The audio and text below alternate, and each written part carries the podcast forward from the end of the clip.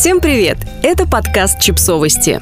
Мы знаем все о детях – как общаться с саркастичным ребенком? Советы для родителей. С возрастом ребенок все больше копирует привычки и манеру поведения других людей. И далеко не все эти привычки нравятся родителям. Одна из таких привычек – говорить с сарказмом. Вообще-то сарказм сам по себе не так уж плох. Его часто используют как юмористический прием. Но одно дело смотреть на саркастичных персонажей в сериалах, а другое – общаться с ними в реальности. Попросить о чем-то саркастичного ребенка или просто просто узнать, как прошел его день, бывает очень непросто. Разберемся, как вести себя с ним. Что такое сарказм? Для начала нужно разобраться, когда ребенок действительно говорит с сарказмом. Сарказм считается высшим проявлением иронии, но ироничные высказывания, хоть и высмеивают их объект, делают это с некоторой симпатией, а саркастичные обычно более злые и едкие. Они не всегда направлены на конкретного человека и напоминают ворчание. Например, если вы пошли с ребенком на прогулку, а ему стало скучно с вами, он заявит «Да, вот это веселье».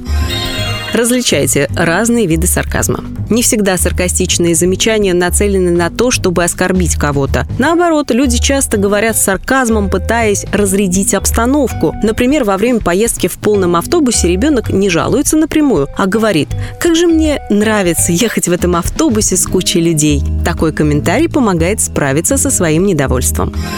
Почему дети используют сарказм? Джеймс Лемон, автор книг о воспитании, рассказывает, что дети используют сарказм в двух случаях. Они отпускают такие замечания в конкретных ситуациях, когда чувствуют, что находятся под давлением. А еще хронический сарказм помогает им справиться с гневом. И лучше уж использовать сарказм, чем устраивать скандалы и крушить все вокруг. Будьте примером. Первый шаг, который вы должны сделать в общении с саркастичным ребенком – начать с себя. В целом, хороший совет для воспитания детей. Доктор Френ Уолфиш советует говорить все ребенку прямо, не используя сарказм. Просто напомните ребенку разобрать бардак в комнате, а не говорите едко «Вижу, ты уже прибрался, как мы тебя и просили». И дайте ребенку понять, что саркастические фразы, которые он повторяет за мультяшными персонажами, вам и другим людям неприятны, поэтому говорить их не следует. Игнорируйте язвительные комментарии. Когда ребенок направляет свои саркастические замечания специально на вас, попробуйте их игнорировать. Так советует поступать психотерапевт Эми Морин. Возможно, ребенок язвит специально, чтобы привлечь ваше внимание и шокировать вас. Он не станет продолжать вести себя так, когда не получит желаемого. После спокойно объясните ребенку, как важно говорить друг другу приятные слова.